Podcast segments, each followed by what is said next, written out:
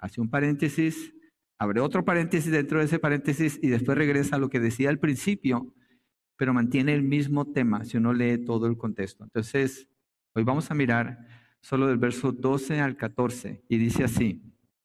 Voy a leer de la Nueva Biblia de las Américas. Dice, por tanto, tal como el pecado entró en el mundo por medio de un hombre y por medio del pecado la muerte, así también la muerte se extendió a todos los hombres porque todos pecaron.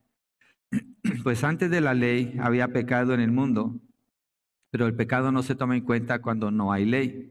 Sin embargo, la muerte reinó desde Adán hasta Moisés, aún sobre los que no habían pecado con una transgresión semejante a la de Adán, el cual es figura de aquel que había de venir. Vamos a orar y allí entramos a explicar el texto. Señor, te pedimos ayuda, entendimiento para venir a este texto y captar, Señor, lo que fue escrito allí. La palabra inspirada de tu Santo Espíritu y la razón por la cual nosotros debemos observar este texto, tomar lo que dice allí, Señor, y aplicarlo en nuestras vidas, Dios mío. Ayúdame a estar bajo la autoridad de tu palabra, Señor, y entregarla conforme tú nos la has dado, Señor, en el nombre de Jesucristo. Amén y amén. Entonces el primer punto es el alcance del pecado de Adán. Eso está en la primera parte del verso 12.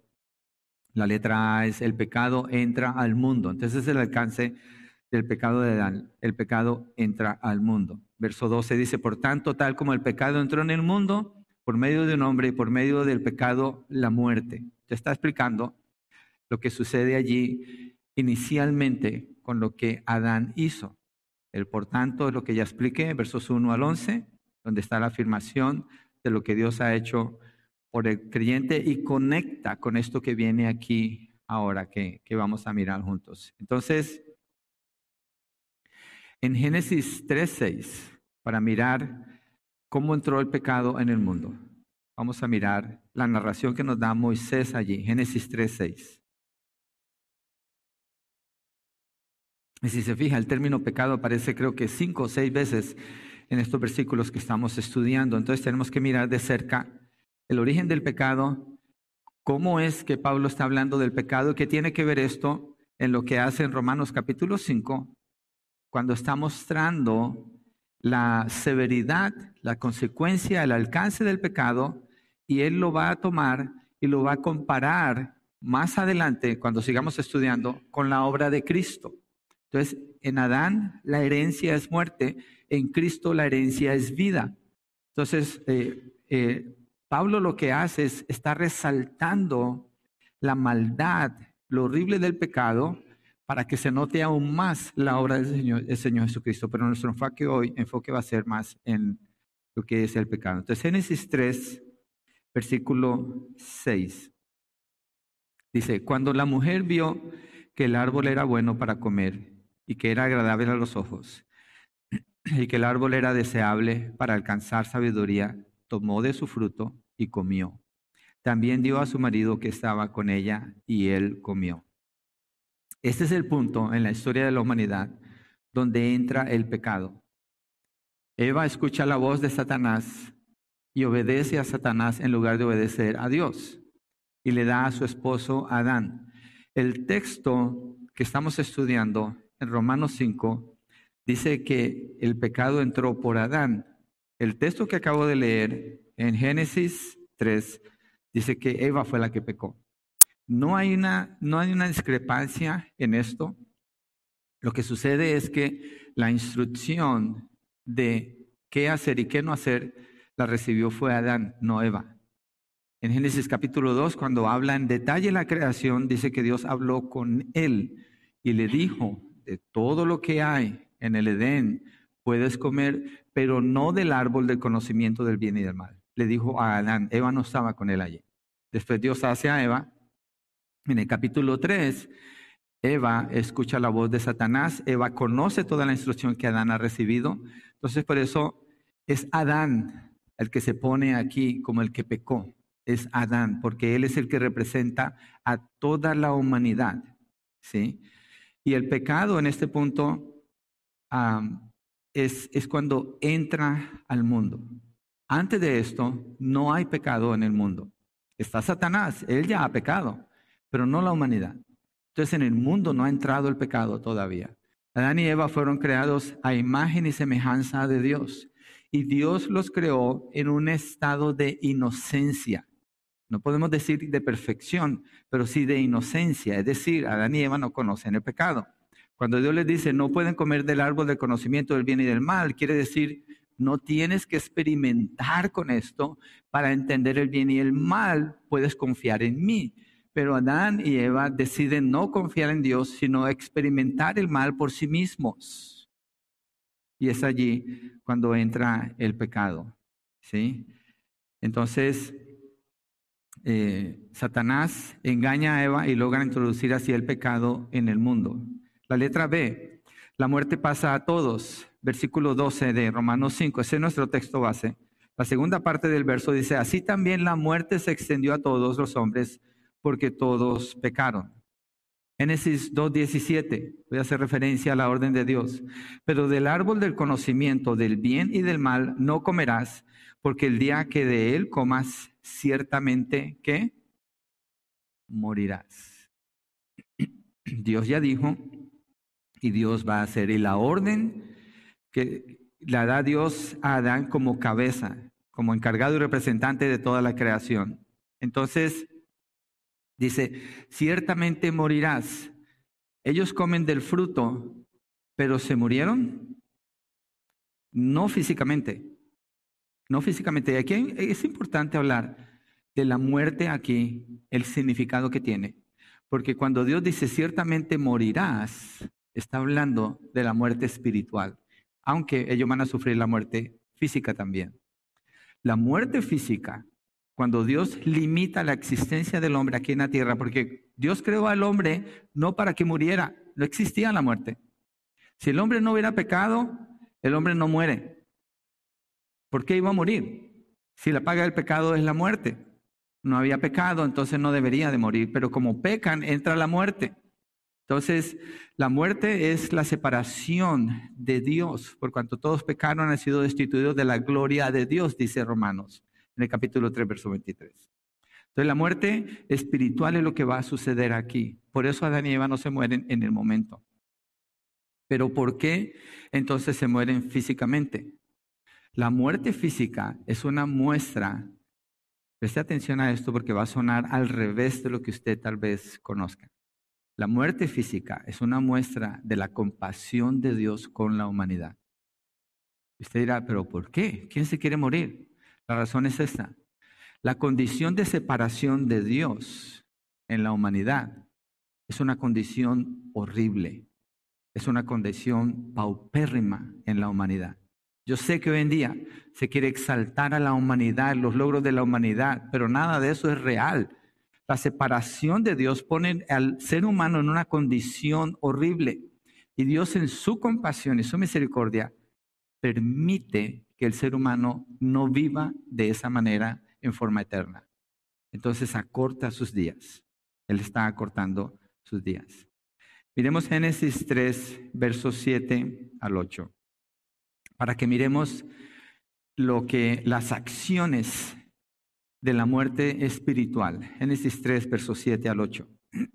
Dice así, entonces fueron abiertos, aquí hay una acción, los ojos de ambos, y conocieron, hay otra acción, que estaban desnudos, tienen vergüenza. Cosieron hojas de higuera, hay otra acción. Se hicieron delantales, están tratando de cubrir por sí mismos su pecado y su vergüenza, algo que no funciona. Verso 8. Y oyeron al Señor Dios que se paseaba en el huerto al fresco del día entonces el hombre y su mujer, ¿qué hicieron? Se escondieron.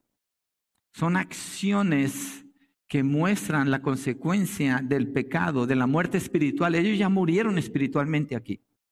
Ellos ya experimentaron la muerte espiritual a este punto. Por eso está describiendo el texto allí en Génesis.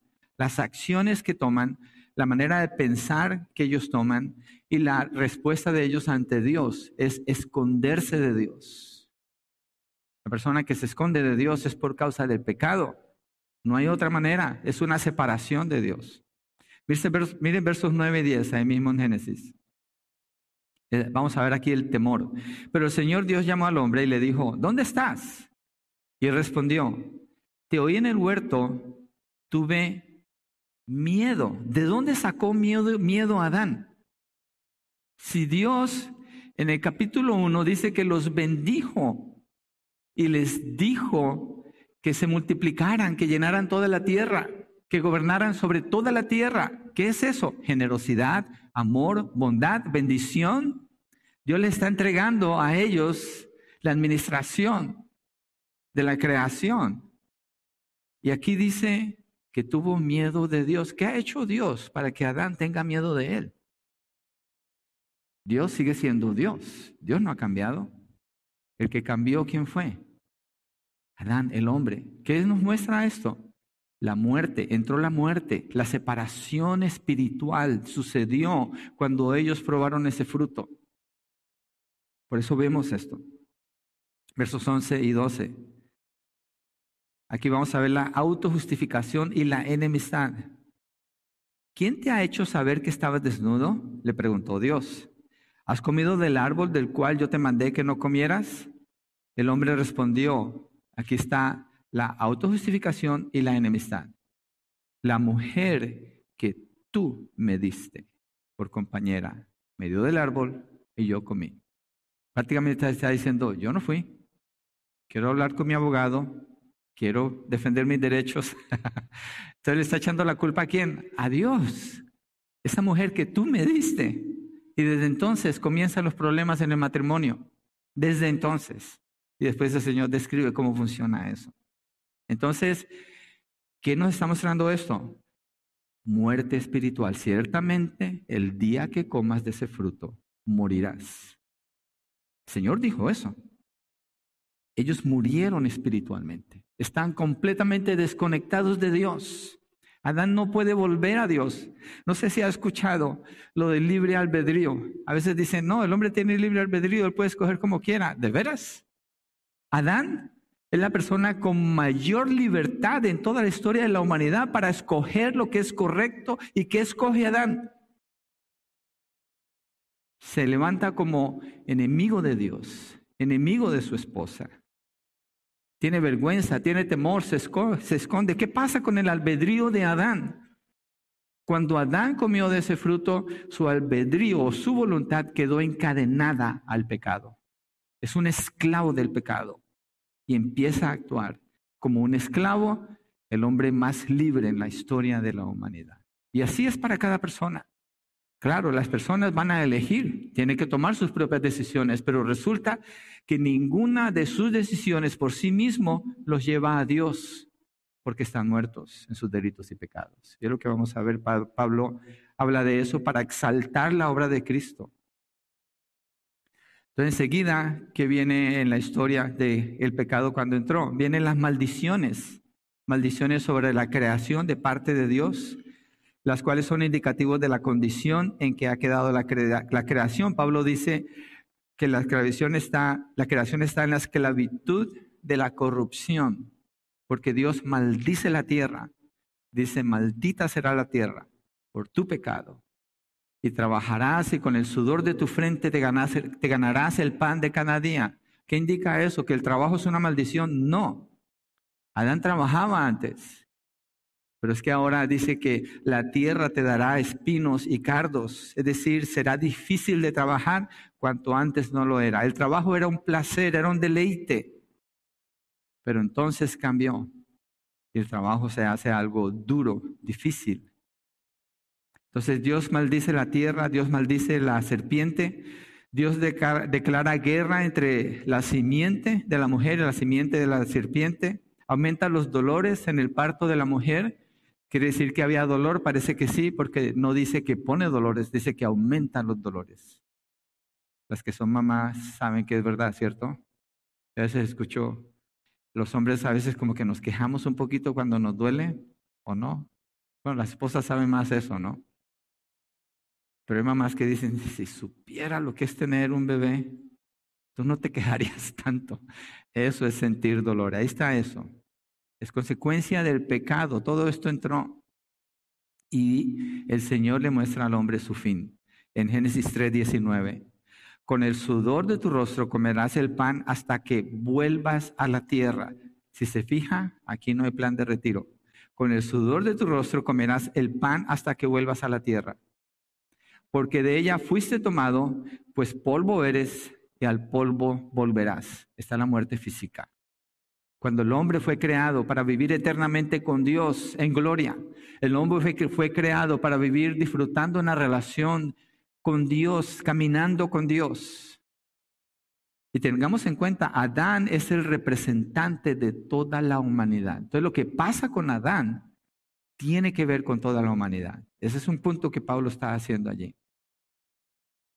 Mire Génesis 6.4, para mostrar un poquito más acerca del pecado. Génesis 6.4 nos deja ver el pecado ya manifestado en, en una gran magnitud, lo que sucede aquí. Caín dijo a su hermano Abel, vayamos al campo. Y aconteció que cuando estaban en el campo, Caín se levantó contra su hermano Abel. ¿Y qué hizo con él? Lo mató. Es el primer homicidio en la tierra. Es la primera persona que muere en la tierra. Adán y Eva, yo no creo que Adán y Eva tuvieran que tomar clases de parenting para saber cómo crear a sus hijos porque no ha habido personas más sabias y conocidas como Adán y Eva en la tierra, por lo que experimentaron de su relación con Dios. Y resulta que uno de sus hijos mata a otro de sus hijos. Ocasiona un homicidio. Yo creo que allí, cuando llegamos al capítulo 4, vemos la manifestación del pecado más drástica. Y después lo que dice el hijo de Caín, más adelante la canción que compone, parece que es un canto donde habla de venganza, habla de muerte. Entonces, lo que, lo que podemos ver aquí es el inicio, cuando entra el pecado, lo, cómo, cómo el pecado cambia el corazón de Adán y Eva completamente, son personas completamente diferentes porque murieron espiritualmente, quedando separados de Dios, y uno sigue avanzando y nomás empieza a saber la decaída de la humanidad desde entonces. A veces se oye decir, no, es que los últimos tiempos, estos tiempos son peores que todos los demás tiempos. Es lo mismo. Es lo mismo. Desde Génesis capítulo 3 hasta el día de hoy es igual. Cambia a veces en intensidad según las regiones. Y en la tecnología para pecar es mucho más fácil para muchos, pero es lo mismo, es el mismo problema. Es el mismo problema. Abel muere a manos de su hermano Caín. Fue una muerte trágica. Pero cuando continuamos la lectura de Génesis encontramos muerte en el capítulo 5. Da la lista de las genealogías y da las edades de estas personas. Viven 900 y algo de años, mucho tiempo, pero todos mueren a excepción de Enoch, que es llevado por el Señor en el verso 24. Luego en el capítulo 6 de Génesis, Dios condena a toda la humanidad, con excepción de ocho personas. Cuando propone en su corazón enviar el diluvio y matar a toda la humanidad, porque de continuo su pensamiento era hacer el mal. El, el hombre llega a una degeneración absoluta, donde se hace irredimible y el Señor salva solo a ocho personas. Entonces Adán y Eva pecaron, Así entra el pecado en el mundo, como consecuencia entra la muerte y como herencia toda la humanidad recibe esta herencia de Adán, nacer en pecado. ¿Sí? Y como nace en pecado, obviamente viene la muerte. Entonces aquí está eh, esta exposición de la razón de todos los problemas de la humanidad. Aquí está las personas que estudian psicología, yo no sé si hay alguien aquí que sea psicólogo, mi intención no es ofender a nadie. La psicología es la manera del hombre tratando de ayudar al hombre. Eso es la psicología. ¿Se origina dónde? En el hombre, en el razonamiento del hombre. ¿En qué se fundamenta la psicología? Exactamente en negar lo que acabo de exponer del libro de Génesis.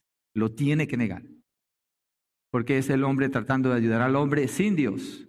¿Y qué indica la psicología? ¿Cuál es el fundamento de la psicología? Que el hombre es bueno. El hombre es bueno.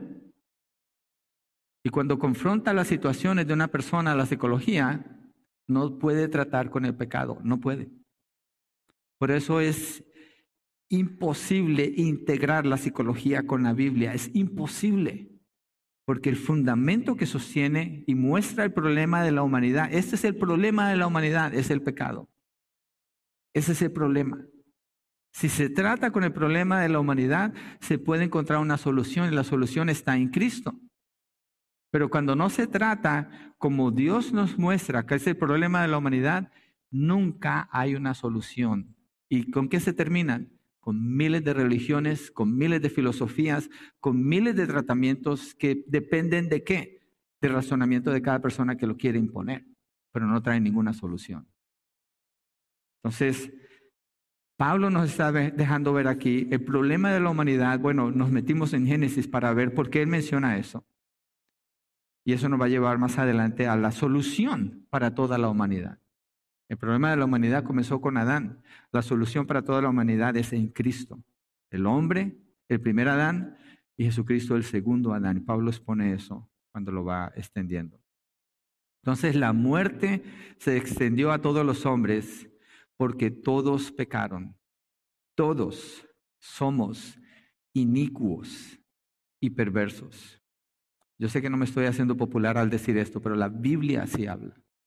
Somos inicuos y somos perversos. A menos que veamos nuestra condición, no podemos jamás clamar por un Salvador. Pero esa es la realidad de la humanidad, donde quiera que usted vaya. Hay gente que dice, me voy a ir a vivir a otro estado y ahí voy a dejar todos mis problemas atrás. ¿Y qué hacen? Se llevan todos sus problemas y sus pecados a ese lugar y empiezan a experimentar el mismo ciclo de pecado y de muerte. Toda la humanidad ha sido tocada. La muerte se extendió a todos los hombres porque todos pecaron. Y la muerte es por causa del pecado. Son, hay un dicho que dice, son uña y mugre, ¿no? Son inseparables. La muerte y el pecado. Por eso hay muerte en toda la humanidad. El uno no es sin el otro. Todos entonces somos descendientes de Adán y de él hemos recibido esta herencia. Así nacimos. El, el rey David dice en el Salmo 51, en pecado me concibió mi madre. Es decir, cuando era un bebé nació en pecado, sí. Cada, cada bebé tiene la herencia de Adán, tiene la naturaleza pecaminosa, nace en pecado. Cada persona así nace. Entonces estamos unidos a Adán. Por eso toda la humanidad es tocada por el pecado y alcanzada por la muerte. Por el pecado de un hombre vino la muerte para todos. Así más adelante Pablo muestra que por la muerte de un hombre, Jesucristo, viene la vida para todos los que creen. Entonces es importante esta doctrina de la muerte, del pecado, como es presentada por Pablo, porque nos lleva a la muerte de Cristo y la razón de ser de su muerte y por qué él tenía que morir. Y lo que hace es exaltar la necesidad de Cristo más adelante. En 1 Corintios 15, 20 al 22, vamos a ese texto. Estoy tocando algunas partes de lo que viene más adelante, porque no quiero que perdamos el enfoque al hablar del pecado, al hablar de la muerte, como que es todo lo que Pablo está mostrando aquí. Hay un propósito por el cual él lo está mostrando. 1 Corintios 15, versos 20 al 22. Dice así el texto, pero ahora Cristo ha resucitado de entre los muertos, primicias de los que durmieron.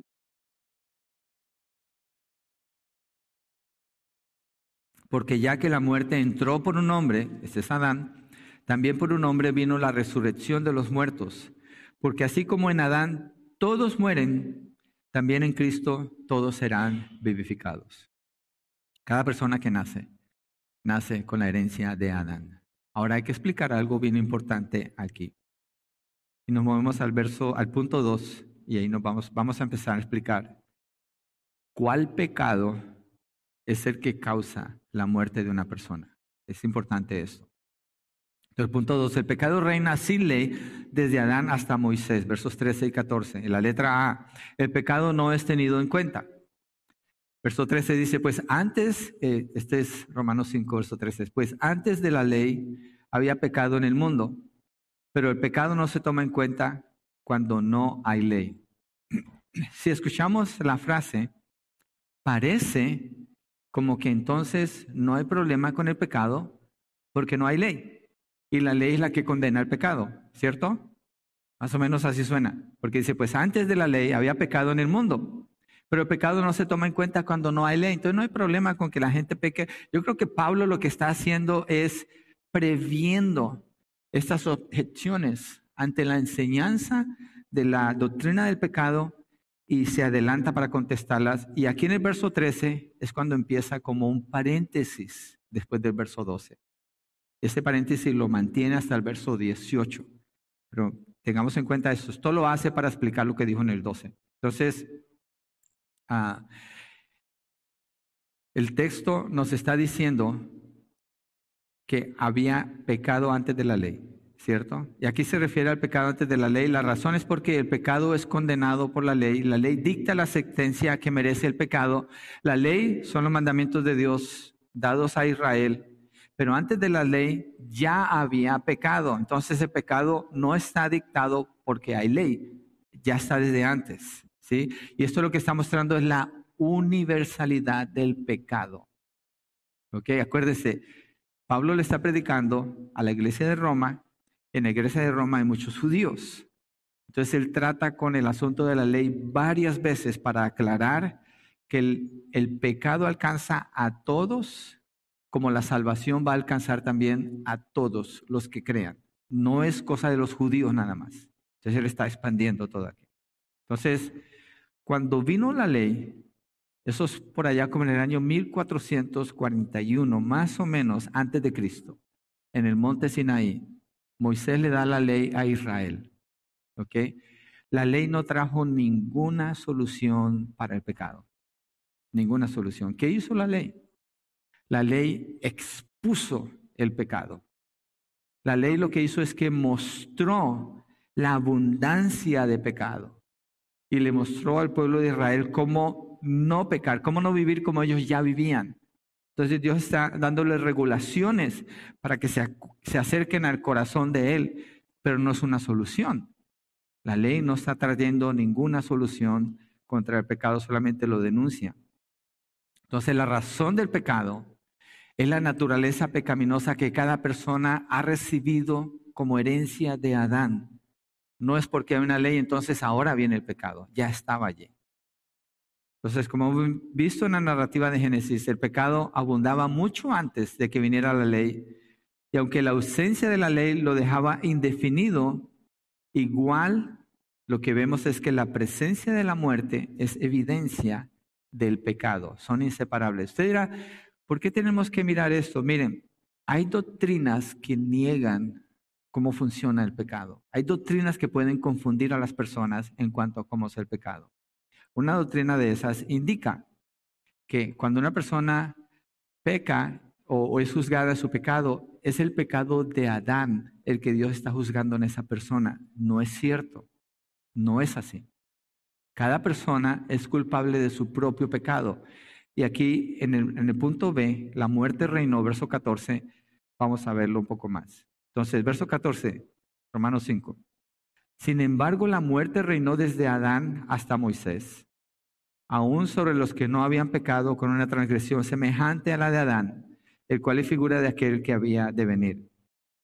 Entonces, la presencia de la muerte está desde Adán hasta Moisés, es decir, antes de haber ley, está la evidencia de la presencia del pecado porque hay muerte.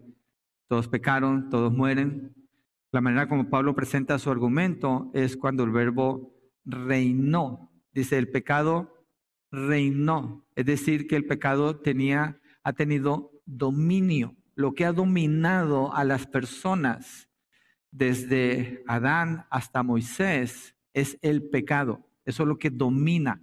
Eso es lo que domina hoy en día a toda sociedad, a toda ciudad, a todo pueblo, es el pecado. Entonces, toda la humanidad quedó bajo el dominio del pecado y de la muerte desde Adán, porque todos pecaron. Entonces el pecado de Adán no es puesto sobre la humanidad, pero la humanidad nace con la naturaleza pecaminosa de Adán. Cuando Adán peca, Hay un cambio integral en él como persona. Y todos los que nacen después de él traen ese cambio. Ya están, ya están hechos así. Entonces es la naturaleza de Adán la que es pasada, no el pecado de Adán. Pablo dice que aún sobre los que no habían pecado con una transgresión semejante a la de Adán, es decir, que no comían del fruto del árbol prohibido, Dios sacó a Adán y a Eva del Edén, ¿cierto? Ellos pecan y Dios los saca, pone un ángel con una espada que está cuidando la entrada. Entonces, Adán y Eva no pueden cometer ese mismo pecado otra vez. Y ninguna persona puede cometer ese pecado otra vez. Los pecados son diferentes. Entonces Pablo dice, los que no habían pecado aún, los que no habían pecado con una transgresión semejante a la de, la de Adán. Entonces la razón es porque Adán queda expulsado, ya no se puede cometer ese pecado, pero se cometen otros pecados. Todas las acciones que el ser humano hace y no tiene la intención de honrar a Dios, toda acción que no tiene la intención de honrar a Dios es pecado. Pablo dice en el libro de Romanos que en el capítulo 14, toda acción que no se hace con fe es pecado. ¿Y cuál es la esencia de la fe? Obedecer a Dios, conocer la palabra de Dios y obedecer a Dios. Todo lo que se hace fuera de allí es pecado. Todo eso es pecado. Entonces, la posibilidad de pecar está todos los días para todos nosotros. Mire, la Iglesia Católica a través de em, eh, San Agustín enseñó esto, que los niños los bautizan para que queden limpios de qué? Pecado original, bien que lo saben, ¿no? Queden limpios del pecado original. ¿Cuál es el pecado original? El pecado que cometió Adán. ¿Pero ese niño cometió ese pecado? No, es una farsa. Es una negación de lo que es la doctrina del pecado en la Biblia. No coincide con lo que la Biblia nos está diciendo ni con lo que Pablo está diciendo aquí. Adán pecó y después dice aquí que más aún los que pecaron no con la misma transgresión que Adán, porque no cada persona nace con la herencia del pecado. Entonces ese bautismo que hace por ese bebé lo moja y lo hace llorar un poquito, pero es todo lo que puede hacer, no hay nada más allí. Es todo lo que hace. Es igual un adulto que piensa que al bautizarse, entonces puede ser salvo, o allí van a ser limpiados sus pecados. Esa es una obra y niega la obra de Cristo. Entonces, la doctrina del pecado es muy importante entender cómo es y cómo Pablo la está aplicando aquí en el libro de Romanos. Así que si se les hace un poquito complicado, yo le animo que vuelva a escuchar la predicación. Y si todavía se le hace un poquito complicado, entonces vaya a un seminario, estudie unos días. Yo creo que el texto no es fácil. Este texto no es fácil. Este no es fácil, pero es importante. Es muy importante que lo revisemos, que lo consideremos. Entonces, eh, sin embargo, la muerte reinó desde Adán hasta Moisés, aún sobre los que no habían pecado con una transgresión semejante a la de Adán. Lo que indica es que cada persona, aunque nace con la herencia de la naturaleza caída de Adán, cada uno peca de manera individual. Como raza, estamos unidos con Adán. Es lo mismo. Una persona tiene un color, otra persona tiene otro color, otra persona tiene una estatura, otra forma, pero somos la misma raza, no hay diferencia. Pero en cuanto al pecado, somos individuales. Somos individuales. Cada quien es culpable de su propio pecado. Mire, los judíos tenían este dicho. Ellos decían, los padres comieron, eh, si quiere, Ok, ah, ah, mm, es que les iba a dar un texto, pero no. Los padres comieron las uvas agrias y los dientes de los hijos tienen la dentera. ¿Qué es la dentera? Es cuando los dientes se dañan, ¿cierto? Entonces, los papás se comieron las uvas agrias, pero a los, hijos fue que se les dañaron los dientes. Básicamente está diciendo eso. ¿Qué significa esa frase? Lo que ellos están diciendo es que los hijos van a pagar por los pecados de los padres. Pero Dios repudió ese dicho en Israel. Y en Ezequiel y en Jeremías lo, lo, repudia. Mire Ezequiel 18, versos 1 al 4. Mire, hermano, esto tiene, esto tiene tantas ramificaciones en la sociedad, en la cultura, en la lucha que se pelea en las escuelas con la mente de los niños, en las universidades, en el gobierno. Tiene tantas implicaciones. No sé si ha escuchado alguna vez de Critical Race Theory, la teoría crítica de la raza. La teoría crítica de la raza distingue unas razas de otras. Y lo que indica es que el que es blanco es racista. Y hay hombres hoy en día diciendo, soy blanco, por tanto soy racista. Niega toda la enseñanza que Pablo nos está dando aquí, niega todo lo que la Biblia nos dice y tristemente lo han traído dentro de las iglesias para hablar así. Y le dicen, tú tienes que pedir perdón por los pecados de tus antepasados. Yo estuve en una reunión de pastores, éramos como 50 pastores en un retiro de oración. Todos americanos, yo era el único que no era americano allí. Pero empezaron a decir que ellos querían pedir perdón a mí, que yo estaba representando a los hispanos, porque ellos, sus padres habían pecado con la esclavitud tiempos antes. Y dije, ¿de veras? Entonces, si todos venimos de Adán, heredamos la naturaleza pecaminosa de Adán, ¿quiere decir que todos hemos pecado? ¿Quiere decir que todos hemos dañado a alguien? Quiere decir que mis antepasados pecaron, los antepasados de ellos pecaron y así, y me tengo que ir hasta Adán. ¿Cuándo termina? Es ridículo, pero se considera como fundamental en nuestra sociedad el día de hoy y en las iglesias, en muchas iglesias. Niega, niega directamente lo que la palabra nos está diciendo acerca de cómo se origina el pecado, cómo se pasa la naturaleza pecaminosa y la obra de Cristo. Entonces es anulada si tenemos que hacer eso. Mira lo que dice Ezequiel 18, 1 al 4. Dice, entonces vino a mí la palabra del Señor. ¿Qué quieren decir ustedes al usar este proverbio acerca de la tierra de Israel que dice, los padres comen las uvas agrias y los dientes de los hijos tienen la dentera? Vivo yo, declara el Señor, que no volverán a usar más este proverbio en Israel. Todas las almas son mías, tanto el alma del Padre como el alma del Hijo, mías son. El alma que peque, esa morirá. Y usted sigue leyendo el contexto de ese capítulo. Dice que el hombre que hace bien y vive bien, pero después decide hacer mal, morirá por su pecado. El hombre que hace mal y vive mal, pero se arrepiente y empieza a vivir como Dios dice, no morirá porque Dios lo va a perdonar. Entonces, cada persona es responsable de su propio pecado. Cada persona es responsable de su propio pecado y cada persona va a pagar. Eh, en Hebreos 9:27 dice, al hombre les dado, al hombre les dado, dando la humanidad, pero cada persona les dado morir. Y después de esto, el juicio. En Apocalipsis, en el capítulo 20, cuando usted mira el, el juicio del gran trono blanco, dice que cada persona es presentada delante del Señor y es juzgada por qué? Por sus obras. ¿Las obras de quién? De cada persona. Y cada obra de cada persona le condena. Indudablemente le va a condenar. Entonces, el alma que pecare, esa morirá. En unidad somos una sola raza con Adán. En pecado somos responsables individualmente cada uno por lo que hacemos. Cada uno. Y eso nos ayuda a entender un montón de enseñanzas de la Biblia. Un ejemplo es este, un paréntesis chiquito aquí.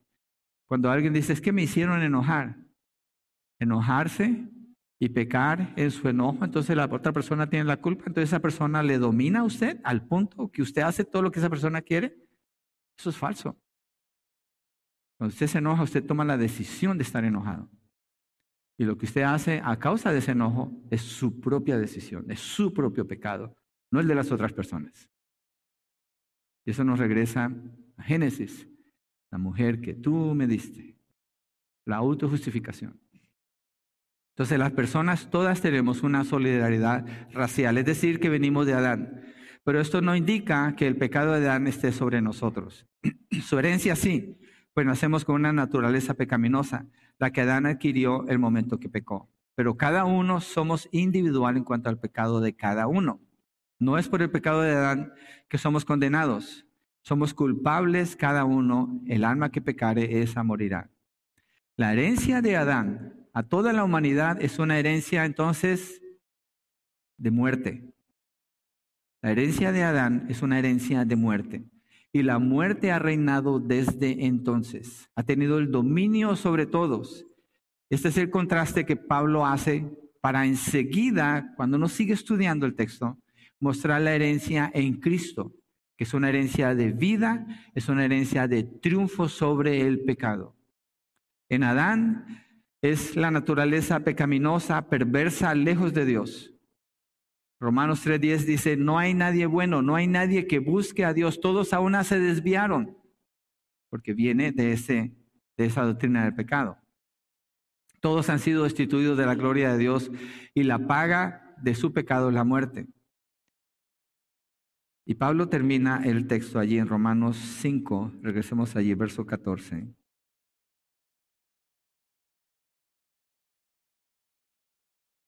Leámoslo todo, el 14. Sin embargo, la muerte reinó desde Adán hasta Moisés, aun solo los que no habían pecado con una transgresión semejante a la de Adán, el cual es figura de aquel que había de venir. Adán es figura de aquel que había de venir. Miren, el plan de Dios en la humanidad ha sido este, en Génesis. Dios crea al hombre en un estado de inocencia. Lo bendice, le da dominio sobre toda la tierra, sobre todos los animales. El hombre, en una relación perfecta con Dios, puede vivir eternamente. Ese es el plan de Dios. Pero el hombre peca, entonces se corta ese plan, entra en la muerte, y en Génesis 3.15 Dios da la promesa de un libertador la promesa del libertador se cumple cuando viene el Señor Jesucristo. Entonces, todos esos años, miles de años, reina la muerte, muerte, muerte. Toda la humanidad muere, toda la humanidad peca. Cuando llegamos al Señor Jesucristo, dice que Adán es figura de aquel que había de venir en el sentido de la humanidad de Jesús. Pero Adán y Jesús son antitipos. Dice que es un tipo de Jesús, pero en realidad es un antitipo. Antitipo quiere decir que lo que produjo la acción de Adán y lo que produce la acción del Señor Jesucristo son completamente opuestas, completamente opuestas. Pero es necesario que el segundo Adán sea un hombre, sea una persona, un ser humano, 100%.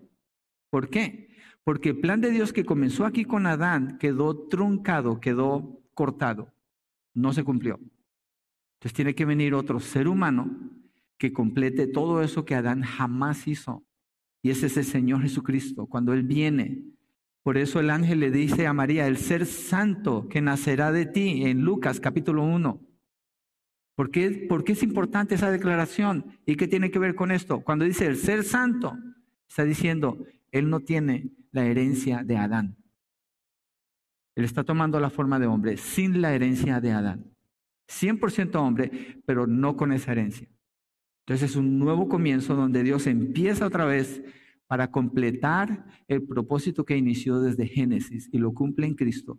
Cuando Él cumple toda la ley de Dios, obedece todos los mandamientos de Dios, no hace nunca su propia voluntad. Hacer mi propia voluntad sobre la de Dios es pecado. Jesús nunca hace eso.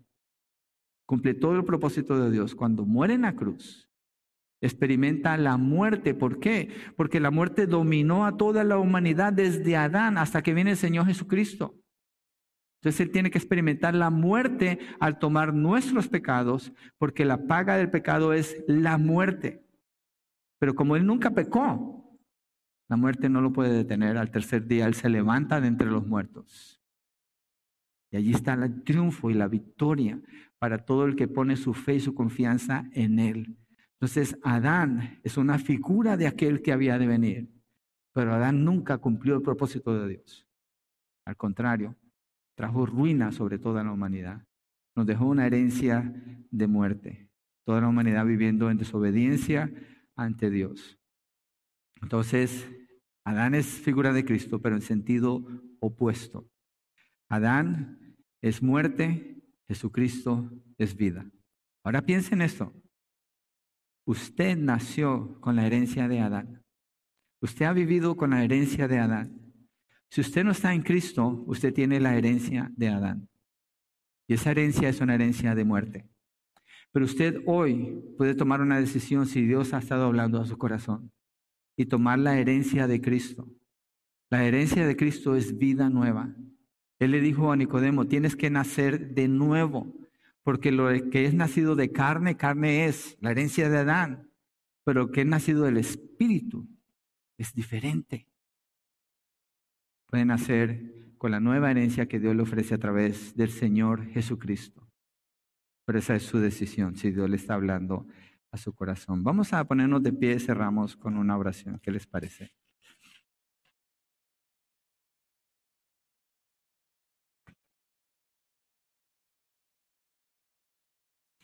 Padre, gracias por tu palabra, Señor, por lo que estudiamos acerca de la herencia de Adán, cosas que no encontramos en el mundo, Señor, encontramos un mensaje diferente, un mensaje desviado, un mensaje que exalta al hombre, cuando el hombre no tiene nada que exaltar, no tiene nada que ofrecer, no tiene futuro, no tiene vida eterna, está muerto en sus delitos y pecados, cada persona hijos de la ira de Dios, como dice el libro de Efesios en el capítulo 2.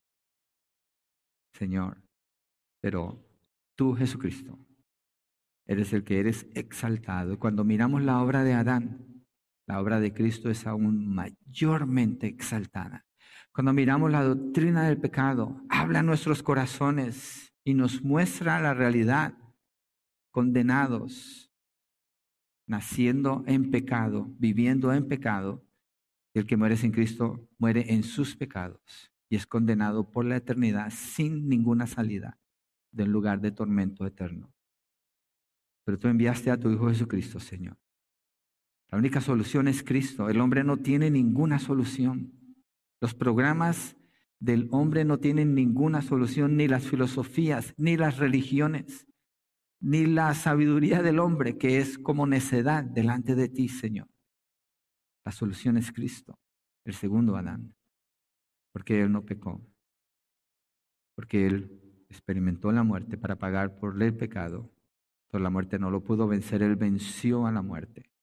En Cristo Jesús ya la, muerte no reina. El que está en Cristo, la muerte ya no reina para Él. La muerte física sería un paso a la eternidad para estar con Dios.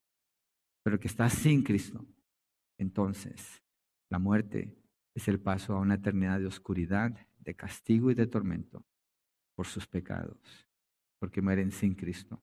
Señor, oramos por la fe para creer, para confesar a Cristo como el Señor y Salvador, la fe para entender la condición de pecado en cada uno, Señor, y que haya una respuesta con convicción de pecado dada por tu Espíritu para venir a tus pies, Cristo Jesús, porque es tu deseo que nadie se pierda, sino que todos vengan al arrepentimiento. Gracias, gracias Padre, en el nombre de Jesucristo. Amén y amén. Quiero hacer una oración más.